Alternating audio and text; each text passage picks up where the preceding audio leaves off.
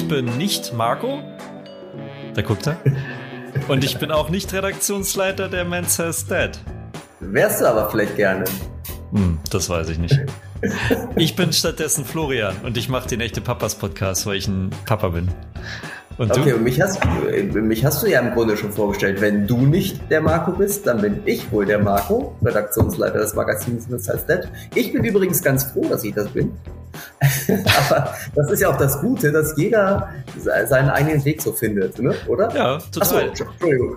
Bevor wir jetzt so philosophisch werden, wir haben ja noch diesen Schlachtruf, oder? Also oh, du bist schade. der Flo, ich bin der Marco und gemeinsam sind wir die echten Papas. Papas. Ja, Heute ja, hätten wir eine kleine Weihnachtsmusik unterlegen können. Aber fürs letzte Mal in diesem Jahr war das, glaube ich, ganz gut. Lass uns schnell zum Thema des Tages kommen, zum Thema dieses Podcasts, ähm, verbunden mit der Einstiegsfrage, die ich heute dir stellen darf. Und zwar würde ich ganz gerne von dir wissen, Flo, wann du dich eigentlich das erste Mal so als Vater empfunden hast. Verstehst du, was ich meine? Also ein kleines Beispiel vielleicht. Ähm, bevor man verheiratet war, also ich und meine Frau sind ja verheiratet, war sie immer meine Freundin. Und immer habe ich von meiner Freundin gesprochen und wenn sie irgendjemand vorgestellt habe, gesagt, hallo, das ist meine Freundin. Und als man dann geheiratet hat, musste man ja umswitchen. Ne? Dann war sie plötzlich nicht mehr die Freundin, sondern da war es meine Frau, ähm, wenn man über sie gesprochen hat. Und ich finde, so ähnlich ist das so mit dem Vatersein, nur dass es da, klar, das Äquivalent ist zur Hochzeit ist die Geburt. Nichtsdestotrotz finde ich, ähm, hat das noch einen anderen Stellenwert. Also lange Rede, kurzer Sinn. Verstehst du, was ich meine, Flo? Und wann hast du dich als erstes, also zum ersten Mal als Vater gefühlt oder vielleicht auch ausgesprochen? Ich bin der Vater von. Äh, ich verstehe deine Frage sehr gut. Ähm, ich kann sie aber ehrlich gesagt gar nicht mehr so richtig beantworten. Also wann habe ich mich das erste Mal gefühlt? Ich, ich weiß es nicht mehr. Ich weiß nur, dass es irgendwann äh, eine Art Urknall gab Urknall sage ich bewusst, weil ähm, für mich hat sich das so angefühlt wie so krass, jetzt, jetzt plötzlich ist es da und, und das ging von jetzt und auf gleich. Ähm, aber ich glaube, mh, also mittlerweile weiß ich, dass wenn mich mein Sohn Papa nennt, für mich das nicht mehr komisch ist, dass ich jetzt angesprochen bin. So, und das war natürlich in der Anfangszeit so, hey, du bist jetzt Papa. Äh, ich, äh, keine Ahnung, ich kann mit diesem Begriff, also ich, klar kann ich mit dem Begriff was anfangen, aber mich so zu bezeichnen, das war völlig neu. Insofern, nein, ich, ich kann es dir gar nicht mehr sagen. Ist das denn wichtig? Naja, das ist heute wichtig tatsächlich, weil wir ähm, einen Gast haben, nein, beziehungsweise wir haben zwei Gäste, und zwar den Nikola Schmidt und der Klaus Althoff, die zusammen ein Buch geschrieben haben zum Thema Vater werden. Und das soll heute unser Thema sein. Vater werden und letztendlich ja auch Vater sein. Das ist ja das eine und das andere hängen ja stark miteinander zusammen. Und ähm, tja, da ist so die Frage so, wann wird man denn Vater? Ne? Ist es mit der Geburt oder schon mit der Befruchtung oder sehr viel später? Spannend, was die beiden dazu zu erzählen haben. Genau, also wie gesagt, die beiden haben gerade ein Buch geschrieben, das rausgekommen ist. Außerdem ähm, hat die Nicola auch das Artgerecht-Projekt ähm, ins Leben gerufen. Viele werden das schon kennen, weil Nicola schon mal einzeln bei uns im Podcast war, sonst einfach diesen Podcast nochmal hören. Und bevor ich jetzt hier noch viel erzähle, fragen Sie doch am besten selbst, ne? Genau. Hallo Nicola, hallo Klaus. Schön, dass ihr da seid. Schön, dass ihr mal wieder da seid, muss ich ja fast sagen. Hallo Marco, hallo Florian. Hallo ihr beiden. Genau, ganz kurz ähm, zur Einordnung auch für unsere Hörer. Also wir hatten sowohl Nicola als auch Klaus schon mal als Gast, allerdings getrennt voneinander sozusagen, haben wir euch befragt. Und heute ist Premiere, heute haben wir euch nämlich beide da. Und ähm, aus gutem Grund. Es geht nämlich um euer neues Buch, was ihr tatsächlich zu zweit geschrieben habt und was den schlichten und einfachen Titel trägt, Vater werden. Und genau darum soll es heute auch in unserem Podcast gehen. Es soll ums Vaterwerden gehen. Und deshalb lautet meine erste Frage, wann wird ein Mann eigentlich zum Vater? Schon in der Schwangerschaft? Bei der Geburt? Oder erst viel, viel später? Habt ihr darauf eine Antwort auf diese Frage? Oh ja, wir haben darauf eine sehr ungewöhnliche Antwort. Äh, die Antwort lautet nämlich, Vaterwerden ist ein Prozess, der sozusagen ongoing ist. Wie sagt man auf Deutsch? Weitergehend, ständig laufend.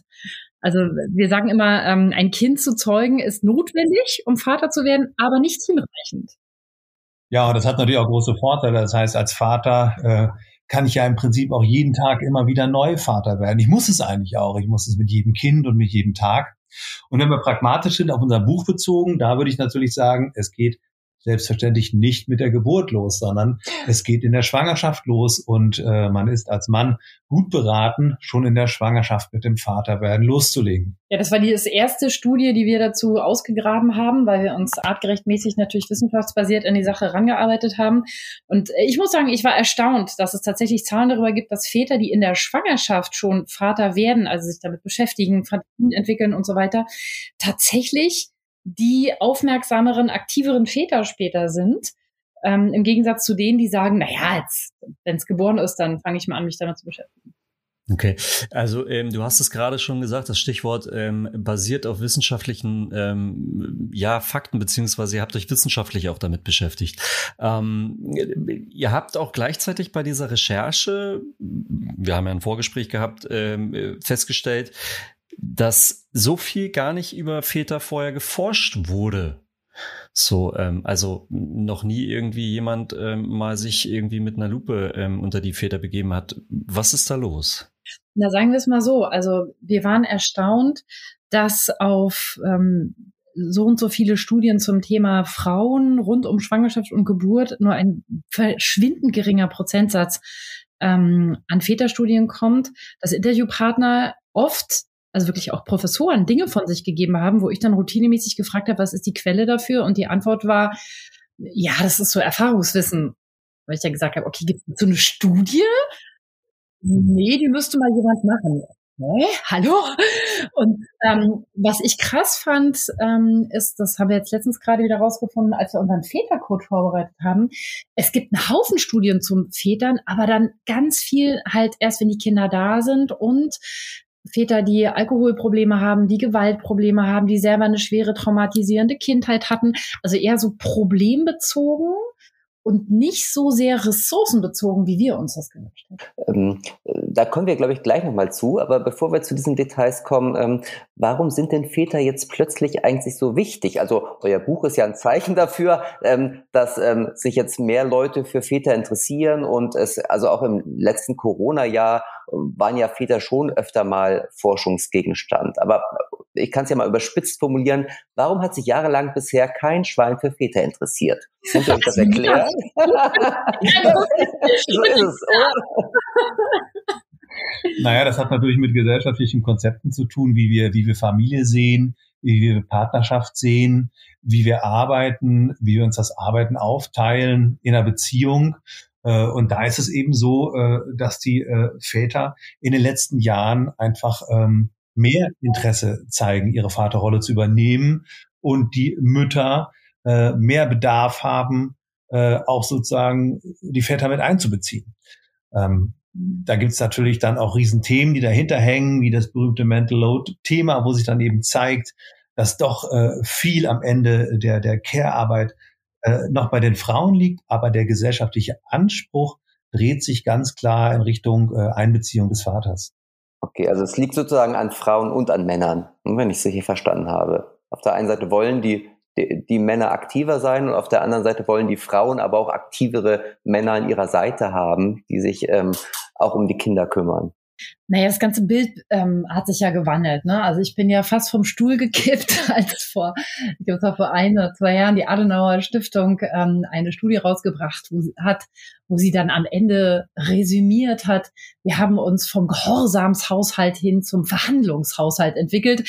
Ich weiß bis heute nicht, ob die das positiv fanden oder nicht, aber äh, lassen wir es mal stehen. Und ähm, das heißt aber in dem Moment, in dem Papa nicht mehr der ist, der den ganzen Tag weg ist, dann und dann ähm, Mama tagsüber sagt, warte, bis dein Vater nach Hause kommt, der zieht dir die, die whatever, die ähm, Ohren lang und dann kommt Papa nach Hause, gibt drei, vier Anweisungen, ähm, entspannt sich und ist für die Kinder eigentlich kaum verfügbar und geht morgens wieder.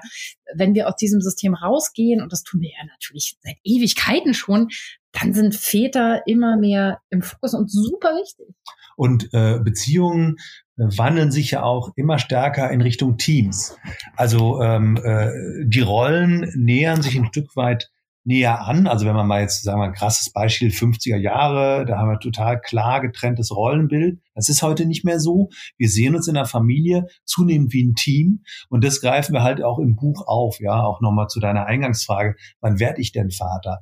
Also von der ersten Sekunde an und im Buch äh, haben wir da äh, jede Menge Bezüge drauf. Also wie machen wir Teambuilding? Wie sorgen wir dafür, dass wir schon vor der Geburt quasi miteinander in Austausch kommen? Wie, wie schaffen wir uns dafür Zeiträume und festgelegte Zeitfenster? Und wie machen wir das ganz konkret? Also zum Beispiel, dass wir uns wirklich vorstellen sollen. Wie soll das werden? Wie soll unser Alltag mit den Kindern werden? Wie wollen wir leben? Ja, ähm, dafür brauchen wir die Väter. Also wenn wir dann die Väter nicht drin haben, das, das klappt halt nicht. Und also die Studienlage zeigt auch, entweder nehmen wir den Vater da mit oder der Vater macht da mit oder kommt da mit rein ähm, oder es wird halt nicht klappen. Okay, aber die Recherche zu eurem Buch hat ja ergeben, dass momentan da hinsichtlich Väter noch wenig geforscht worden ist. Heißt das, dass die Wissenschaft da so ein bisschen hinterherhinkt an, an der Gesellschaft und an der Realität? Ähm, also das würde ich mich jetzt tatsächlich nicht trauen zu teilen. trauen die nicht alle. Manchmal ist es ja auch so, dass äh, die Wissenschaft äh, der Gesellschaft vorausläuft, mhm. die wir ja zurzeit auch gerne mal tagtäglich beobachten können.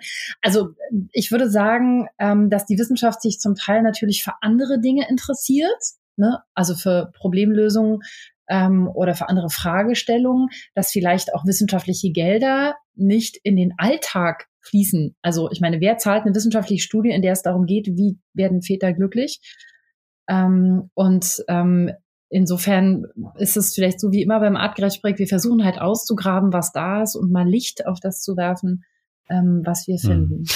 Ihr habt das beide gerade äh, schon parallel irgendwie ähm, so angesprochen. Geht's um die Vaterwerdung? Also quasi, ähm, wenn ich das jetzt mal so als, wenn das Vat wenn die Vaterschaft ein Universum sei, dann sei das der Urknall. Wie, wie bereite ich mich auf diesen Urknall vor? Also wenn ich demnächst Vater werde, wie, wie bereitet sich ein Mann optimal heute vor, um den unterschiedlichen Erwartungen und das hat sich ja schon auch, würde ich meinen, in den letzten Jahren gewandelt, ähm, um den gerecht zu werden. Hast du schön gesagt, Flo. Muss ich kurz mal kurz einwenden. Urknall. Hat er schön ja. formuliert, oder? Ich bin gespannt auf eure Danke, Antwort. Marco. Also ich glaube, die wichtigste Info, die auch für uns oder zumindest für mich echt am überraschendsten war, war, der erste Schritt ist, anzuerkennen, dass es, wie du gerade so schön gesagt hast, ein Urknall ist. Also einer unserer Forscher hat so was Schönes gesagt wie, äh, die Geburt eines Kindes ist eine normative Krise. Und in der Forschung wird so betrachtet, es ist eine Krise. Das heißt, wir gehen auch durch die Phasen, das haben wir im Buch auch beschrieben, der Krisenbewältigung. Und wir müssen eine Krise bewältigen. Und das muss nicht heißen, dass wir heulen, Zähne klappern und ähm, weiß ich nicht, ähm, stundenlang, Nacht, nächtelang nicht schlafen können. Es kann auch sein, dass wir vor Freude nicht schlafen können und völlig begeistert sind. Und trotzdem ist es eine Krise in dem Sinne, dass da wirklich was passiert, dass ich also jetzt auch zusehen muss, dass da Change Management ähm, wirklich ähm, angesagt ist. Und darauf gehen wir im Buch tatsächlich ein. Damit haben wir uns intensiv beschäftigt mit Krisenbewältigung und mit Change Management. Aber will ich da kurz nochmal eine, also äh, was genau nochmal der Begriff Krise, inwiefern wird der verwendet? Als Vaterwerdung? Naja, also äh, normative Krise bedeutet ja, das ist quasi ein Ereignis, was uns schon essentiell erschüttert, aber normativ im Sinne von, wir sind als Homo sapiens durchaus in der Lage, äh, mit dieser Krise umzugehen. Aber äh, äh, führt halt äh, zu allen möglichen Reaktionen zwischen Riesenfreude, äh, Schmetterlinge im Bauch und vielleicht auch ganz großen ja, Ängsten, Existenzängsten. Kann ich das überhaupt? Will ich das eigentlich schon? Bin ich schon so weit? Und äh, da gibt's ja auch so ganz typische entsprechende Reaktionen. Also die einen freuen sich einen Keks, äh, im nächsten Moment wird man vielleicht doch irgendwie still, äh, vielleicht zieht man mit seinen alten Kumpels äh, nochmal um die Häuser und, äh, äh, und quasi äh, versucht der ganzen Sache äh, nochmal irgendwie zu entkommen. Ähm, ja, und wichtig ist eben, dass wir uns das, das klar machen. Also im Buch haben wir das einfach auch mal wieder nochmal dargestellt. Wie ist das? Hey Leute, das ist eine Krise. Und wenn ihr das wisst, dann könnt ihr anders damit umgehen. Ein Problem ist so ein bisschen, haben wir bemerkt bei unseren Recherchen, traditionell äh, gehen da Männer eben eher so dran, ja, wird schon, wir gucken mal, wenn das Kind dann da ist. Ja. Wenn wir aber, äh, äh, wenn wir aber hinschauen, und zwar nicht nur auf die, die tollen und großartigen Momente, sondern auch vielleicht auf das, was uns, äh, was uns auch mal Angst macht, was uns vielleicht auch mal nachdenklich macht, äh, dann haben wir eine viel bessere Möglichkeit, realistisch da reinzukommen. Also die, jede Krise beginnt ja erstmal mit einem Schock. Das kann ein Schock vor Freude sein oder ein Schock ähm, vor Schock oder vor Verzweiflung oder sowas nicht geplant. Und dann kommen vielleicht irgendwie, oh Gott, nee, so ist, vielleicht ist es ja gar nicht so, vielleicht, vielleicht kriegen wir doch kein Kind, das kann sein, hoffentlich kriegen wir keins oder oh Gott, vielleicht klappt's gar nicht. Ne? Und ähm, das heißt, bis wir zur Akzeptanz kommen, zu krass, das ist jetzt mein neues Leben. Und das ist nicht bei jedem Kind auch nochmal so. Also jetzt habe ich nicht ein Kind, sondern zwei oder nicht zwei, sondern drei. Wir haben gerade eine Familie in unserem Umfeld, die haben jetzt nicht drei, sondern ungeplant vier. Auch das war erstmal so krass. Das war nicht geplant, das haben wir vier. Und diese Gefühle, die da kommen, die dürfen wir nicht wegdrücken.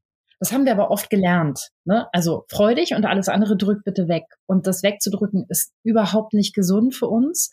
Und erst, wenn wir das anerkennen können und sagen können, krass, das bewegt mich, entweder positiv oder negativ oder auch beides im Wechsel, ganz stark, erst dann kann ich das integrieren und kann mich, kann mich da, kann, kann mich da reinfinden. Okay, dann bin ich jetzt Vater. Wow. Ähm, was heißt denn das? Und dann fängt der Prozess, kann der Prozess erst richtig anfangen. Also die, äh, die Wissenschaftler, die unterscheiden da äh, drei Phasen, die sie benennen. Das erste ist die Konfrontierungsphase. Ups, ich werde Vater. Wow, wie geil. Oh Gott, oh Gott, was mache ich denn jetzt? Also je nachdem. Oder auch mal beides oder mal durcheinander. Zweite, die sogenannte Moratoriumsphase. Das ist das, wo alle nochmal so bisschen die Flatter kriegen und sagen, verdammt, packe ich das, ja? Gibt es irgendwie noch einen Weg raus? Also man sucht quasi wie ein Moratorium auch nochmal so einen Aufschub quasi vor dem Ernst des Lebens, den das Vatersein dann ja vermutlich Und dann kommt drittens in der Wissenschaft die Fokusphase. Da habe ich dann geschnallt, okay, ich habe mich damit auseinandergesetzt, jetzt gibt es auch Dinge zu tun, jetzt wollen wir zusammen was machen. Und, und diese Fokusphase, die kriegen wir halt besser in in, also die, wir, wir kommen besser in die Fokusphase, wenn wir uns die Dinge faktisch vorstellen, faktisch was daran tun. Also uns das ausmalen und dann ins Tun kommen. Das ist ja auch mit jedem Projekt so. Also das wäre ja so, als hätte man ein berufliches Projekt und würde sagen, ach, Ziele, Indikatoren, brauchen wir irgendwie alles nicht. wir wird schon irgendwie, wir holen jetzt irgendwie hier so ein System ein und gucken wir mal, wie das wird, wenn das dann da ist, wie das ist, dieses neue System. Das ja auch nicht. Also, und so ist es im Grunde einer Schwangerschaft auch. Wir brauchen ein, wir brauchen ein Bild, wir brauchen ein Ziel, wo wir hinwollen, Schritte dahin. Und je klarer das ist, desto besser lässt es sich verwirklichen. Und das wird nur klar, wenn man sich zusammensetzt und am Ende zum Äußersten greift, miteinander redet. Ja, genau. Zum Äußersten. Okay. Das gute alte Projektmanagement. Genau, und das ist was, die, die Überschrift tatsächlich, die direkt hinter den Phasen des Vaterwerdens im Vaterbuch steht, heißt, Schatz, buch mal den Change Manager. Weil jetzt der Change. Und wenn wir Change nicht managen, kann, kann Change ähm, nicht so gut stattfinden. Und ähm, auch darum geht es in dem Buch tatsächlich. Wie machen wir dieses Change Management? Mhm. Okay. Wobei ich sagen muss, irgendwie Krise mit dem Begriff kann ich mich jetzt nicht so anfreunden. Da hat mir der Urknall von Flo schon besser gefallen. du darfst es nennen, wie du willst. Ja, ja, ja. Krise, was auch immer. Aber selbst beim Urknall hast du ja erstmal ein Schockereignis, also ein starkes Ereignis, eine Reaktion, eine Bearbeitung und eine Neuorientierung. Ja, das stimmt. Das, das hast du, äh, du kannst das nennen, wie du, wie, wie immer es dir passt. Die Prozesse, die psychischen, sind immer die gleichen und es ist immer dasselbe. Wenn wir es wissen, wird es leicht. Mhm. Okay. Ähm, mich würde noch mal interessieren, also beziehungsweise ähm, die Forschung weiß ja inzwischen äh, und ich weiß es jetzt auch, da ich euer Buch schon zu großen Teilen gelesen habe, dass auch werdende Väter Hormonschwankungen unterliegen. Das ist ja etwas, was eigentlich immer nur den Frauen nachgesagt wurde in der Schwangerschaft, aber nee, auch Männer ähm, haben Hormonschwankungen, wenn sie denn dann Vater werden. Ja, ähm, ihr dürft dick werden. Zum Beispiel. ähm, aber warum? Das ist ja die Frage. Also könnt ihr noch mal ganz kurz unseren Hörern erklären, was sich da eigentlich genau beim Mom tut und warum? Also warum muss ich dick werden, wenn ich Vater werde? Macht ja eigentlich gar keinen Sinn. erklärt, sage ich nur gleich dazu, für alle, die das jetzt gleich hören und denken, boah, cool, Klaus hat gesagt, ich darf dick werden. Jo, der Bauch der Frau geht mit der Geburt weitgehend weg, eurer nicht. Bucht das Fitnessstudio. Naja, das mit dem Dickwerden, das ist eher so, das ist ja eher so ein Spezialding. Das ist ein sehr, sehr interessantes Thema, ähm, was nicht äh, äh, jeden betrifft, aber durchaus vorkommt. Das nennt man das sogenannte äh, Kuvade-Syndrom. Und zwar hat man festgestellt, äh, dass, ähm, dass Männer äh, so äh, selber wenn sie Vater werden, äh, Schwangerschaftssymptome zeigen. Also ganz analog zur Frau.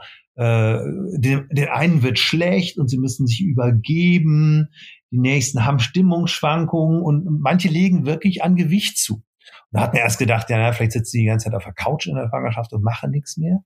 Äh, es hat sich dann aber äh, herausgestellt, dass das äh, äh wohl äh, hormonell gesteuert ist und im Prinzip so ähm, ja auch Empathie gesteuert. Das betrifft vor allem äh, Väter, werdende Väter, die sehr stark emotional und empathisch sozusagen äh, mitgehen in, in der Schwangerschaft. Und die werden dann quasi sozusagen so co-schwanger. Ja?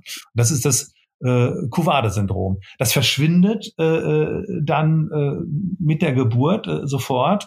Äh, nur der Bauch, wenn man ihn bekommt, wie Nicola richtig sagt, der braucht auch seine eigene, seine eigene Rückbildung. Sonst geht er nicht wieder zurück. genau. Gut, bei der Rückbildung könnte ja auch mein Self helfen. Ne? Also ja, sollte da jemand ein Problem haben, da helfen wir gerne. Ja. Kommen wir mal zur Geburt. Ich glaube, ähm, wäre das der Urknall? Nee. Nee. der Urknall ist, ich werde Vater. Äh, Geburt ist ähm, eher der Punkt, oh Gott, Urknall, Astronomie, warte mal kurz. Ähm, Geburt ist der Moment, wo das, das System anfängt, stabil zu kreisen. Ah, also dann ist das Kind okay, da. Okay, alles klar. ich liebe meinen Mann. genau. nee, also Geburt ist tatsächlich, das ist genau das, der Punkt, auf den wir oft, auf den wir hinaus wollen. Wenn wir sagen, mit der Geburt fängt's an, sind wir leider schon eigentlich ganz schön spät mhm. dran. Ja, es ist zu spät. Also Schatz, du bist so hart. Ihr seid ein bisschen spät dran. Neun Monate zu spät scheinbar. Okay, der Urknall ist also irgendwo, irgendwo ja. weiter vorne, theoretisch. Genau. Also eigentlich ist der Urknall, äh, Schatz, wir sind schwanger. Warum? Weil ähm, in dem Moment verändert sich das. Wenn das Kind da ist, ist, sind wir schon längst im Idealfall in einem Prozess und wir wissen tatsächlich, dass Väter, die dann schon in einem Prozess sind, und zwar nicht super Wochenbett, dann kann ich jetzt die Garage aufräumen und ähm, ich habe ein neues Auto gekauft und weiß ich nicht, ein Haus gebaut, sondern wow, ich werde Vater, wie wird sich das sein? Wie teilen wir uns die Arbeit? Wer macht was? Wie sicher ist ich die Rente meiner Frau wenn sie vorhat, länger äh, zu Hause zu bleiben und so weiter? Ähm, dieser Prozess sollte schon angesetzt haben. Und wisst ihr warum? Das hat Klaus letztens so schon im Interview gesagt, ähm, er hat gesagt, wenn das Kind erstmal da ist, habt ihr für solche Verhandlungen keine Zeit mehr. Weil dann ist ein Kind da. Und das ist halt tatsächlich oft der Fall. Dann ist nämlich das Kind da und wir haben uns nicht vorher Gedanken gemacht.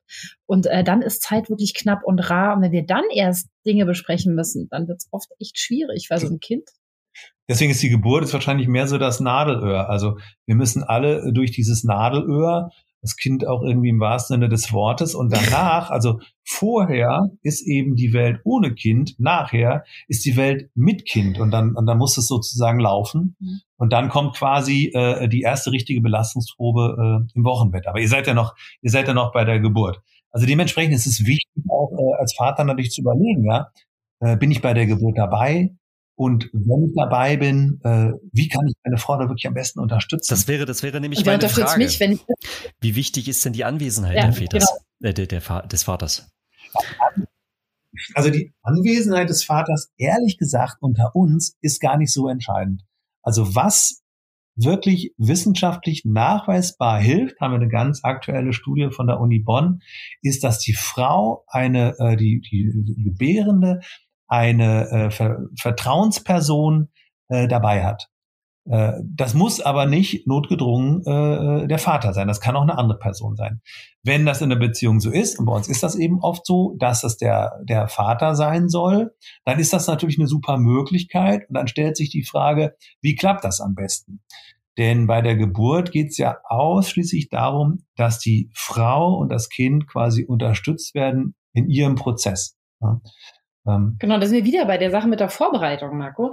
Weil wenn ich sage, das geht los mit der Geburt, dann schicke ich einen Amateur mit einem Formel-1-Boliden auf die Rennbahn und sage, viel Spaß, wir sehen uns am Ziel. Mhm. Das heißt, da muss jemand einen Job machen, für den er überhaupt nicht vorbereitet ist. Und deswegen macht es Sinn, dass wir uns da vorher mit beschäftigen, wie ist es, was brauchen wir und auch, was ist, wenn ich mich da zum Beispiel übernommen habe und gesagt habe, oh, super, ich bin dabei und dann unterdessen merke, oh Gott, das ist mir jetzt gerade echt too much. Ähm, wer, wer springt dann ein? Okay. Aber das heißt im Grunde, also letztendlich ist es ja eine Selbstverständlichkeit, dass heutzutage die werdenden Väter, die werdenden Mütter mit in den Kreißsaal begleiten. Hm? Also da wird oftmals ja gar nicht diskutiert. Aber wenn ich auch richtig verstehe, ist es gar nicht notwendig. Stimmt also das? wir, Wir sehen das auch so, dass das zunehmend äh, zur Selbstverständlichkeit wird oder fast schon wie eine gesellschaftliche Norm. Wir empfehlen sehr, ähm, äh, ja, das auch gut vorzubereiten. Das ist natürlich äh, grundsätzlich eine prima Möglichkeit, äh, sollte aber nicht zum Selbstzweck werden. Wie gesagt, es geht erstmal darum, die, die Gebärende zu stärken durch eine Vertrauensperson, die auch dieser Situation standhält. Und äh, wenn ich das als Vater bin, dann kann ich mir auch zum Beispiel Unterstützung holen. Es gibt ja äh, äh Doulas, professionelle Geburtsbegleiterinnen, die, ähm, wenn ich jetzt als Vater also es ist ja so dieser ganze Geburtsvorgang, das ist ja eine ganz eigene Welt, in der es überhaupt nicht um Männer und Väter geht. Äh, äh, es ist ein Business, was über Tausende von Jahren eigentlich von Frauen dominiert wurde und wo wir Männer, sage ich mal, kulturgeschichtlich ursprünglich eigentlich gar nicht zu Hause sind. Dementsprechend ist das oft fremd. Und äh, ich muss mich da als Mann und Vater total eingliedern in einen Teamprozess, in dem ich nur ein Wasserträger bin und gleichzeitig natürlich wichtig, weil ich bin derjenige, der die Frau am besten kennt und wenn da irgendwas nicht gut läuft, dann muss ich derjenige sein, um das auch zu erkennen und dann auch kommunizieren zu können. Moment mal, stopp bitte, wir brauchen das anders. So. Es ist also gar nicht so einfach, deswegen wie ein Formel 1 Rennen und da ist es durchaus eine kluge Möglichkeit über eine Dula als eine Geburtsbegleiterin, eine professionelle nachzudenken, die mich dann entlasten kann, äh, wenn es mir vielleicht doch ein bisschen zu viel wird. Ja, oder wenn das Geburtsteam sagt, äh, Sie parken auf dem Storchenparkplatz, da dürfen Sie aber nur eine halbe Stunde, fahren Sie bitte den Wagen weg. Und ich denke mir, ey, hallo, ich kann die Frau jetzt nicht alleine lassen. Entweder kann jemand anders den Wagen wegparken oder jemand anders auf die Frau aufpassen. Also wir sind halt von dem Dogma von Männer haben bei der Geburt nichts gesucht. Momentan zu suchen, gehen wir momentan zum Dogma, alle Männer müssen dabei sein. Mhm. Und beides ist falsch. Männer können dabei sein, sie ähm, dürfen dabei sein, und äh, jedes Paar muss das für sich entscheiden. Und so haben wir ganz, ganz viele Sachen, wo wir äh, so Urban Legends haben. So macht man das. Und vieles davon ist eigentlich gar nicht so ideal. Es ist viel klüger, wenn wir uns überlegen, okay, wenn man das so macht, geschenkt. Aber wie machen wir das? Mhm. Ja, und vor allem in dieser Situation jetzt auch immer auf die Frau schauen und gucken, so, wie fühlt sie sich am wohlsten, oder? Wenn sie weiß, ihr Mann kann kein Blut sehen, dann ähm, ist er da vielleicht wirklich schlecht äh, ja, aufgehoben, gerade im Kreißsaal. Ne, da genau. muss sie den ja mitmanagen. Und mm, ja, anstrengend. Ist, und auch darauf, finde ich, muss man Väter vorbereiten, weil das ist unfair, das nicht zu tun. Es kann sogar passieren, dass die Frau sagt, bitte Schatz, komm mit, bitte komm mit. Und unter Geburt sagt sie, raus. Und dann darf es nicht, und das haben wir, wissen wir von unseren mhm. Mit denen wir gesprochen haben, dann kann es sein, dass es im Kreis zu einem Konflikt des Paares kommt, weil sie sagt, du bist mir hier im Weg und er sagt, oh, wir haben das aber anders abgesprochen. Und dann diskutieren die unter den Wehen, unter der Geburt ihre Beziehungsthemen aus. Und das darf alles nicht passieren, weil das, das kann man alles vorher oder hinterher besprechen, aber unter der Geburt muss die Frau gebären. Und deshalb ist es wichtig, dass Männer darauf vorbereitet sind, was kann da alles passieren, ähm, was kann auch bei mir passieren, dass ich vielleicht denke, oh Gott, ich würde jetzt lieber gerne mal fünf Minuten rausgehen. Ähm, und das alles zu wissen, welche Fragen kommen auf einen zu. Deswegen sagen wir, Geburt ist zu spät, wenn ihr damit anfangt. Dafür haben wir dieses Buch geschrieben, weil da steht das tatsächlich drin. Mit Checklisten, mit Erklärungen, mit wunderbaren äh, Not-to-Do-Listen. Dinge, die man bitte besser nicht tut. Mit, äh, das sollten Väter wissen, ne, damit die Eltern schauen können, was davon wollen wir eigentlich besprechen. Und es ist unfassbar viel. Also es hat ja auch, ist ja ein total dickes Ding, das Buch. Wir waren selber überrascht, wie viel es da tatsächlich schon, bevor das Kind da ist, zu wissen gibt rund um die Geburt. Und wenn es da ist, wird es ja dann auch noch mal mehr. Wem sagst du das? Aber lass uns doch einmal ganz kurz im Kreissaal bleiben, Nicola. Ähm, ein, ein Stichwort, was da auch fällt, ist ja auch Bonding. Also wenn das, das Neugeborene auf die ähm, nackte Brust der Mutter oder auch auf die nackte Brust des Vaters gelegt wird.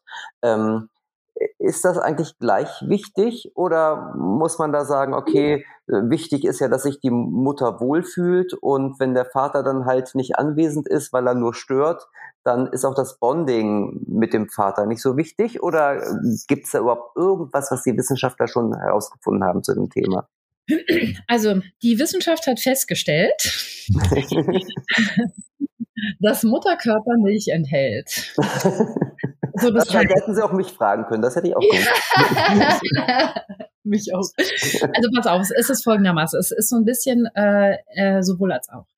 Wenn Mutter und Kind nach der Geburt wohl auf sind, dann ist es tatsächlich das Beste, weil physiologisch sinnvoll, dass das Kind Haut an Haut auf den Körper der Mutter kommt. Warum? Die Mutterbrust reguliert ähm, die Temperatur des Neugeborenen, die er selber nicht regulieren kann. Die, ähm, die, die Haut der Mutter gibt dem Neugeborenen eine erste Ladung Hautbakterien, also äh, Hautbarriere, ähm, richtige Besiedelung mit Bakterien, die er braucht. Drittens, das Kind findet, wenn man es lässt, zwischen die Brüste der Mutter legt und warm zudeckt, von selber die Mutterbrust hat zwei positive Effekte. Da gibt es ganz viele Reflexe, die die Neugeborenen haben. Schreitreflex, äh, nick, diesen nick, nickenden Kopfreflex, den Suchreflex, den Greifreflex. Mit all diesen Reflexen löst das Neugeborene beim Körper der Mutter die Information auf, ah, es ist nicht nur draußen, es lebt. Und der Schreitreflex, mit dem die Säuglinge auf den Bauch der Mutter dann treten, der dann ausgelöst wird, damit ähm, fördern sie sofort das Zurückziehen, das Schließen des Uterus ne, also das Rückbilden des Uterus, direkt nach der Geburt, so dass wir weniger Blutungen haben. Durch den Greifreflex aktivieren sie die Brust, die weiß, ah, ich muss Milch machen. Und wenn sie selber andocken können oder auch mit Hilfe andocken, aber im Idealfall tatsächlich selber die Brust finden, ähm, dann haben wir viel weniger Andock, Stillprobleme, falsche Anlegetechnik und so weiter. Und die Mutterbrust lernt, ah, das Kind lebt, ich muss Milch machen, cool, alles klar, dann schmeißen wir jetzt das System an. Beide stoßen ganz hohe Mengen von Oxytocin aus. Die sind ja beide von den letzten Austreibungswehen vom Adrenalin hellwach. Also dieses ganze System ist auf Mutter und Kind ausgelegt. So, das heißt, wenn Mutter und Kind gesund sind, gehört das Kind auf die Brust der Mutter, damit das physiologische System, die Kaskade ablaufen kann. Liegt die Mutter aber zum Beispiel in Vollnarkose oder muss in den OP, weil irgendwelche Blutungen nicht aufhören, äh, Kaiserschnitt, whatever, dann ist die Brust des Vaters der nächstbeste Ort. Warum? Auch hier ein Körper, der die Temperatur des Kindes koreguliert. Auch hier jemand, äh, für den Oxytocin eine super Sache ist, die er mit dem Säugling ausschüttet. Ähm, auch hier eine Stimme, die der Säugling aus der Schwangerschaft kennt.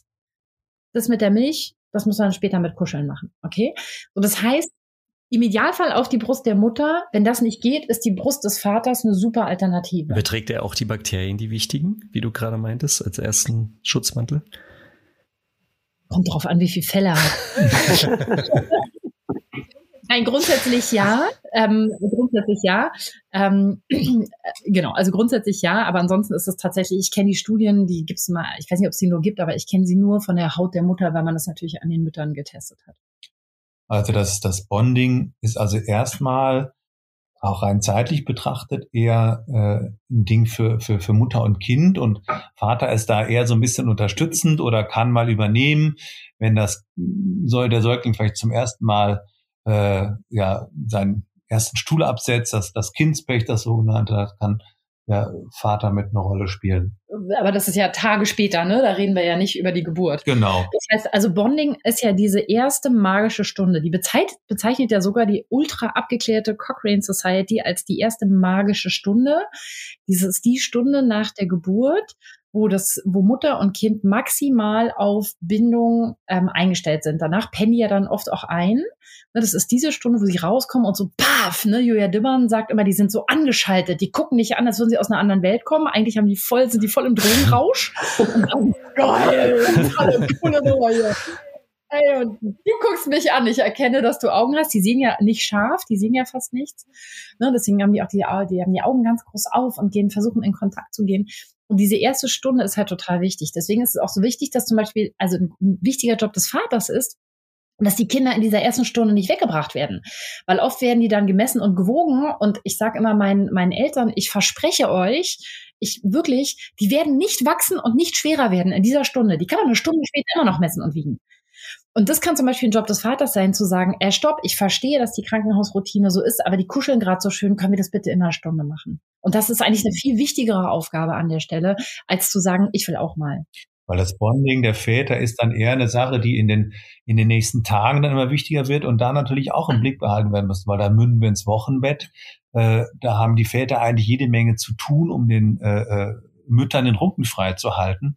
Und äh, wenn dann wiederum jetzt keine Zeit überbleibt, äh, für den Vater mit dem Kind auch eine Beziehung aufzubauen, dann ist das eben auch nicht günstig fürs Bonding. Also Väterbonding ist eher so ein bisschen zeitlicher versetzt von dieser magischen Stunde und den ersten Momenten, wo die Mütter die erste Geige ganz klar spielen. Mhm. Also im Körper.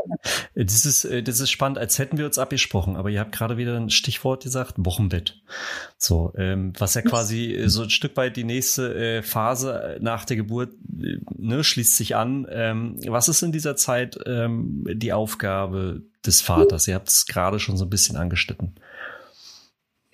Naja, also im Wochenbett ist es ja erstmal so, also erstmal ist ja wichtig, klar sich zu machen, äh, Wochenbett hat nichts äh, mit einer Woche zu tun. Also das Wochenbett äh, dauert mindestens, äh, mindestens sechs Wochen. Ähm, andere, äh, manche sagen sogar länger, acht bis zehn. Aber sechs Wochen sollte man sich auf jeden Fall klar machen.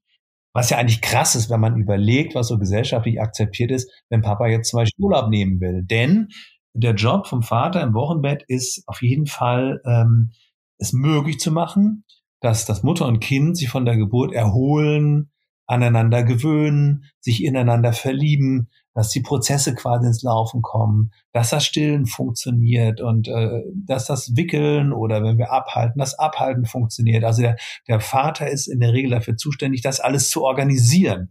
Er muss es nicht unbedingt selber machen, aber ähm, er sollte dafür sorgen, dass seine Frau, dass die junge Mutter wirklich diesen, diesen Raum, diesen Raum kriegt.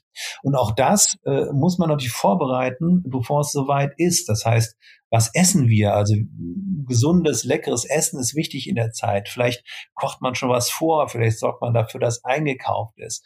Dann die berühmte Geschichte mit dem Besuch. Sämtliche Verwandten sagen sich an und wollen das neue Baby bewundern. Da bin ich als Vater der Gatekeeper. Ich muss dafür sorgen, dass meine Frau und mein Kind nicht durch anstrengenden äh, äh Besuch irgendwie gestört werden in dieser, in dieser wichtigen Phase des sich Erholens. Äh, und sagen wir mal ehrlich, das passiert so schnell, dass dann irgendwelche Verwandten da sind. Äh, dann müssten die noch einen Kuchen kriegen und einen Kaffee und der Vater sitzt dann da und unterhält die Gäste. Und ehe man sich versieht, steht die Mutter in der Küche äh, und packt schnell die Spülmaschine. Und das darf eben überhaupt nicht passieren. Cool wäre es, wir finden Gäste, die auch mal einen Kuchen mitbringen. Cool ist es, wir haben Gäste, die auch mal die Spülmaschine selber einräumen können und auch einfach weniger, damit da nicht so ein Trubel herrscht und diese Zeit des Wochenbetts erstmal eine Zeit der Ruhe und des Ankommens ist. Aber du hast gerade gesagt, sechs Wochen Wochenbett, also sechs, ja, also heißt das wirklich sechs Wochen im Bett für Mutter und Kind? Nein, es gibt ja diese Hebammenregel, sechs, äh, zwei Wochen im Bett, zwei Wochen ums Bett, zwei Wochen ums Haus. Das heißt aber tatsächlich, ähm, dass die Frau nicht wenn der Mann nach zwei Wochen wieder arbeiten geht, äh, das äh, Kleinkind oder den Haushalt übernehmen kann zusätzlich zum Baby, weil sie braucht die Zeit für die Rückbildung. Und es wird oft total unterschätzt. Den meisten Leuten ist es überhaupt nicht klar. Und deswegen wäre es viel, viel, viel, viel besser, wenn die Männer tatsächlich Zwei Wochen ist eine feine Sache, aber wenn ich Familienministerin wäre, würde ich sagen, sechs Wochen ist, das ist, und drunter machen wir es nicht ähm, wenn die Männer länger zu Hause sind, wenn die Frauen länger Unterstützung kriegen. Also nach drei Wochen nach einer Geburt alleine mit einem Säugling zu Hause zu sein, ist für eine Homo sapiens Weibchen eigentlich nicht zu Das ist doch eigentlich heutzutage, wer macht das eigentlich? Ist ja gar nicht machbar. Ich hab's gemacht. Du, du, du, okay. Also es, Genau, also es machen die Leute, die es wissen und deswegen haben wir es auch reingeschrieben. Ich weiß, dass viele Leute jetzt sagen, na toll, Frau Schmidt. Und ich kriege immer die Antwort, schön, ich habe wieder Nikola Schmidt gelesen, jetzt geht's mir wieder scheiße, die Frau ist echt ähm, ich, meine Erfahrung ist, wenn die Leute das wissen, schauen sie da anders drauf und dann können die Väter auch anders drauf gucken. Viele Väter wissen das nämlich gar nicht, dass nicht nach zwei Wochen alles wieder gut ist, wenn man ein Kind zurückgibt. Total, das, das meinte ich. Also eigentlich, wer, wer, wer macht das? Weil ich glaube, es ist dieses Wissen äh, natürlich sicherlich verbreitet, aber ich persönlich hätte es nicht gewusst. Also ähm, meine Frau hat einen Kaiserschnitt gehabt und ich hatte zwei Wochen Urlaub und das war's. Und ähm, das war schon eine sehr schwierige Zeit, vor Dingen danach. Und wenn man bei deiner Hebammenregel bleibt, mit den zwei Wochen im Bett, zwei Wochen ums Bett und zwei Wochen ums Haus, dann ähm, wäre ich in die Bredouille gekommen damals arbeitstechnisch. Mhm. Genau. Ja, Im Buch gehen wir das, gehen wir das alles nochmal durch. Was gibt's für Möglichkeiten? Gibt's vielleicht in der Verwandtschaft, unter Freunden, in der Nachbarschaft?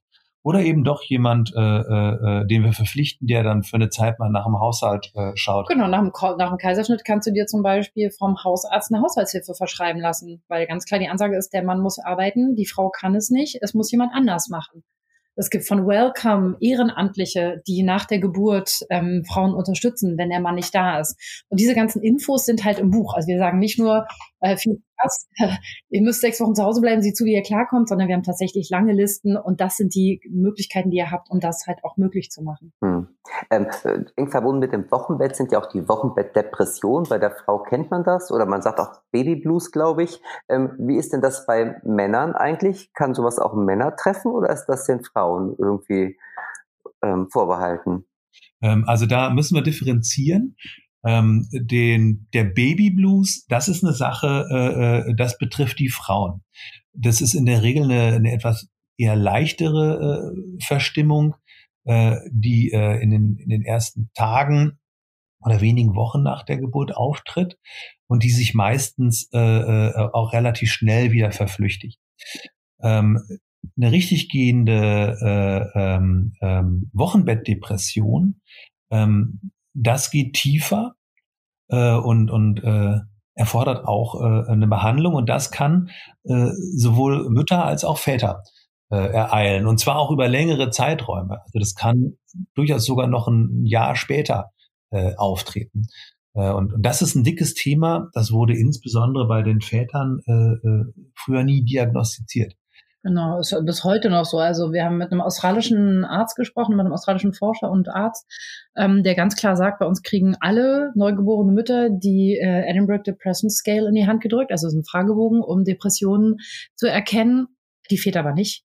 Und mhm. der hat in seinem Vortrag ganz klar gesagt, warum eigentlich nicht? Wir wissen, dass Väter auch Wochenbettdepressionen kriegen können, besonders nach belastenden Geburten. Warum kriegen die nicht einfach eine zweite Kopie und der Papa beantwortet die Fragen auch. Es wäre so einfach und die, die, die, die Medizin fängt gerade erst an, das, sich darüber klar zu werden und die Systeme fangen gerade erst an, da jetzt auch hinzugucken. Man sieht es auch in den Zahlen. Ne? Also die Zahlen gehen ganz stark auseinander, äh, weil Wochenbettdepressionen äh, oft eben nicht erkannt werden. Ne? Also das ist ganz wichtig, da zu informieren. Also nochmal die Unterscheidung. Wir haben den Babyblues eher kurz nach der Geburt, drei bis fünf Tage, und die Wochenbettdepression Wochen bis Monate danach. Babyblues ist ein Mutterding. Wochenbettdepression betrifft beide und ist einfach sehr viel stärker äh, von der Niedergeschlagenheit, die sie da einstellt und äh, erfordert dann auch äh, ein entsprechende äh, therapeutisches Vorgehen. Das Gute ist, lässt sich dann ausheilen und ist auch wichtig, weil äh, äh, Depressionen, auch Wochenbettdepressionen, sich aufs gesamte System auswirken. Also wenn ich eine Mutter oder einen Vater habe mit Wochenbettdepressionen, dann äh, äh, wirkt sich das auf jeden Fall ähm, aufs Kind aus. Deswegen ist es nicht gut, wenn, wenn wir das verschleppen. Jetzt haben wir sehr viel über Geburt und Wochenbett und so gesprochen. Eine ähm, für mich letzte Frage, die ich jetzt noch habe, die richtet sich an die gewordenen Väter oder da geht es um die gewordenen Väter. Ähm, äh, wie wichtig ist das für Sie heute noch ähm, sich mit der Rolle als Vater zu beschäftigen? Oder äh, würdet ihr sogar sagen, es ist jetzt mehr denn je eigentlich wichtig, sich nochmal selber mit seiner Rolle zu beschäftigen und zu schauen, was kann man Neues machen? Ich muss einmal nach. Ich muss einmal nachhaken, Flo, geworden heißt irgendwie, also äh, Väter, die schon ältere Kinder haben, oder? So wie du oder ja, ich. Also gewordene Väter sind gewordene Väter. Also das sind Männer, die schon Väter geworden sind. Ich glaube, das erklärt sich aus dem Begriff heraus. Also es ist, es ist so, ähm, ganz im Ernst, alles, was in dem Buch drin ist, oder fast alles, ist total spannend für gewordene Väter. Weil wir im Grunde genommen ja immer wieder, immer wieder Neuvater werden. Also ich meine, die Kinder entwickeln sich weiter, wir entwickeln uns weiter, manchmal laufen die Dinge nicht gut und jeder Tag ist eine äh, ähm, notwendige und sogar auch total sinnvolle und willkommene Möglichkeit, immer wieder neu äh, Vater zu werden. Ja. Wir haben das Buch extra so geschrieben, immer unter der Maßgabe, wenn wir am Anfang schon mal bestimmte Dinge richtig machen, dann können wir nachher nicht mehr ganz so viel falsch machen. Insofern ähm, ist dieses Buch gespickt äh, äh, mit Tipps und, und Hacks für gewordene Väter. Ich würde da auch tatsächlich die Väter sprechen lassen. Wir haben das Buch natürlich vorher ähm, unserem Team und unseren engsten Verwandten und Freunden in die Hand gedrückt und gesagt, sagt mal was. Und äh, die haben alle schon Kinder. Und das Feedback, was wir gekriegt haben, ist, dass, dass viele gesagt haben, boah, krass, der Lauftext, da geht es um die Schwangerschaft, ist natürlich jetzt für uns nicht mehr so interessant.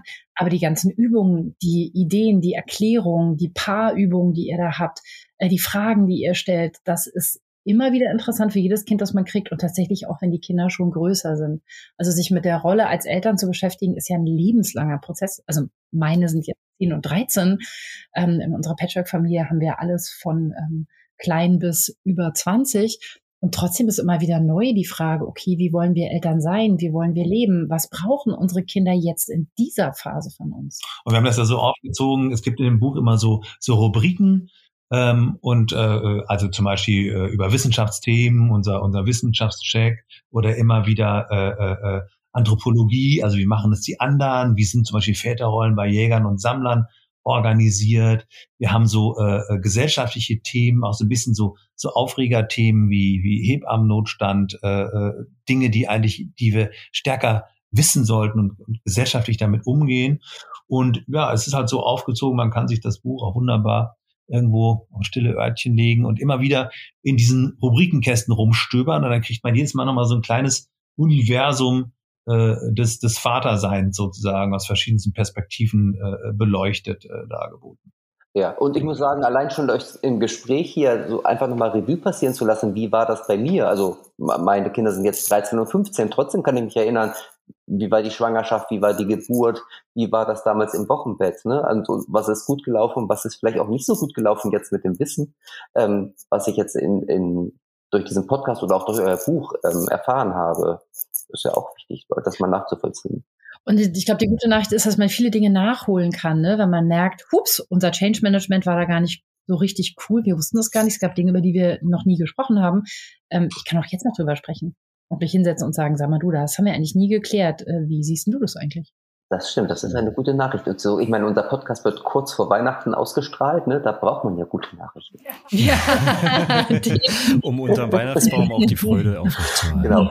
Eine, also ich glaube, es ist echt, echt ein unerschöpfliches Thema. Ähm, wir müssen trotzdem zu Ende kommen, aber nicht ohne unsere letzte Frage gestellt zu haben. Und ihr beide wart ja beide schon mal Gast oder Gästin bei uns im Podcast. Insoweit wisst ihr, was jetzt kommt. Aber ich sag's noch mal für alle, die diesen Podcast zum ersten Mal hören. Wir haben auf Spotify eine echte Papas Playlist, ähm, die von Gast zu Gast anwächst. Und zwar darf sich jeder Gast immer einen Song wünschen auf diese Playlist. Und ähm, dieses Mal seid ihr dran und weil ihr zwei seid, dürftet ihr euch sogar auch zwei Songs wünschen. Also was soll eurer Meinung nach ähm, jetzt auf unsere echte Papas Playlist? Habt ihr einen Wunsch parat, Nicola und Klaus? Also Nicola macht mir gerade Zeichen. Wir, wir, wir wollen unseren Song den, den Vätern äh, dieses Mal widmen. Es gibt einen Vätersong, einen, einen, einen, einen Männersong. Und zwar eine Sache, die wir im, im Buch ähm, auch äh, immer wieder sagen, weil wir das in anderen Zusammenhängen auch herausgefunden haben, was die Männer brauchen, was die Väter brauchen, ist eine Väterbande. Die brauchen Kontakt zu anderen Vätern. Äh, das ist was, was, was uns ganz stark fehlt und wo wir auch äh, Tipps und Tricks geben, wie wir uns das frühzeitig aufbauen können. Am besten schon, schon in der Schwangerschaft, indem ich zum Beispiel Geburtsvorbereitungskurs buche, an dem wirklich auch, äh, also der sich an Männer richtet. Und da kriege ich erstmal so ein Set von 10, 12 anderen werdenden Vätern. Denn, denn der Austausch mit anderen Männern ist, ist so wichtig, einfach nur die Perspektiven und zu sehen, wie geht's denen, wie geht's denen damit, was machen die, was passiert bei den anderen Männern. So, deswegen bin ich ein großer Fan von Räumen für, für Väter, für Männer. Und im Alltag hast du halt nicht immer deine Väterbande als Gesprächskreis, sondern manchmal ist es einfach der Barbershop, wo du hingehst. Und deswegen ist der Song, den wir jetzt auf die Spotify-Liste packen, der Barbershop Blues. Da geht's um den Barber, wo du dir unter Männern den Bart frisieren lässt. Genau, und der Song ist tatsächlich von Klaus geschrieben. Unsere Camp-Leute kennen den schon und äh, der hat sich sehr bewährt. Ähm, Im Camp machen wir immer einen Tag Männer und Frauen getrennt. Also wir machen unterschiedliches Programm. Und äh, das ist immer für die meisten Väter total krass. So krass, den ganzen Nachmittag mal nur unter Vätern. Das ist auch mal voll cool. Und äh, da spielt Klaus den auch auf dem Camp. Die Väter lieben den und deswegen wünschen wir uns den an dieser Stelle. Cool. Also von dir komponiert und gesungen, Klaus. Yes. Ungeahnte Talente schlummern noch in dir. Gut, also ich bin sehr gespannt auf diesen Song und den hauen wir natürlich auf unsere Spotify-Playlist ähm, der echten Papas, den man abonnieren kann, genauso wie diesen Podcast. Und ähm, damit wäre im Grunde fast alles gesagt, oder Flo? ah, ja, nee, äh, überhaupt nicht, weil es fehlt noch so, die E-Mail-Adresse. Ich, ja, ich war die ganze Zeit, du, ich, ich stelle fest, du, äh, das ist immer so spannend, weil da kommt immer das, das Wording ist immer, äh, du, du hast das so drauf und deswegen freue ich mich immer mein, okay, mit meinem also, E-Mail Und ihr könnt uns natürlich noch eine E-Mail schreiben, wenn ihr eine Frage habt zu diesem Podcast, zu unseren Gästen, wenn ihr wissen wollt, ähm, wo ihr das Buch von Nicola und Klaus bekommen könnt, nämlich überall, aber ähm, Fragen, die wir nicht so einfach beantworten können, die schickt ihr am besten an unsere E-Mail-Adresse und diese E-Mail-Adresse erfahrt ihr jetzt von dem Flo. Genau. Äh, und zwar an podcast.echtepapas.de. ihr seid ein altes Danke. Ehepaar, ihr seid. Wir sind besser als ihr, oder? Gut, ja, ich glaube, es ist wirklich alles Wichtige gesagt. Ähm, was noch nicht gesagt wurde, kann man ja in eurem Buch nachlesen und das gibt's ja seit Dezember in jeder Buchhandlung. Ähm, also äh, auch ein schönes Weihnachtsgeschenk übrigens. Ne?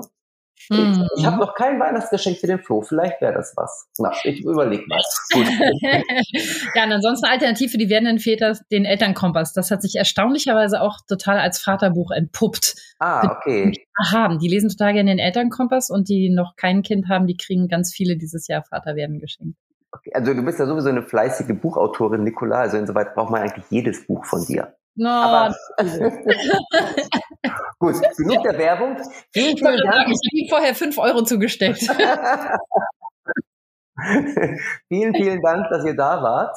ja, Ähm, danke. wir hoffen bald mal wieder und ähm, vielleicht mit einem Vater werden Buch 2 oder Vater sein wäre dann sozusagen der nächste logische Titel, der bei Hm. euch auf dem Zettel stehen müsste, oder? Mhm. Genau, und Klaus geht dann auf Tour Genau. So machen wir das. mit seiner Und vertont das ganze Buch nochmal. Genau. Gut. Cool. Okay. Vielen Dank. vielen Dank. Und bis bald. Ne? Macht's gut. Schön, dass ihr da wart. Macht's gut. Ciao. Tschüss.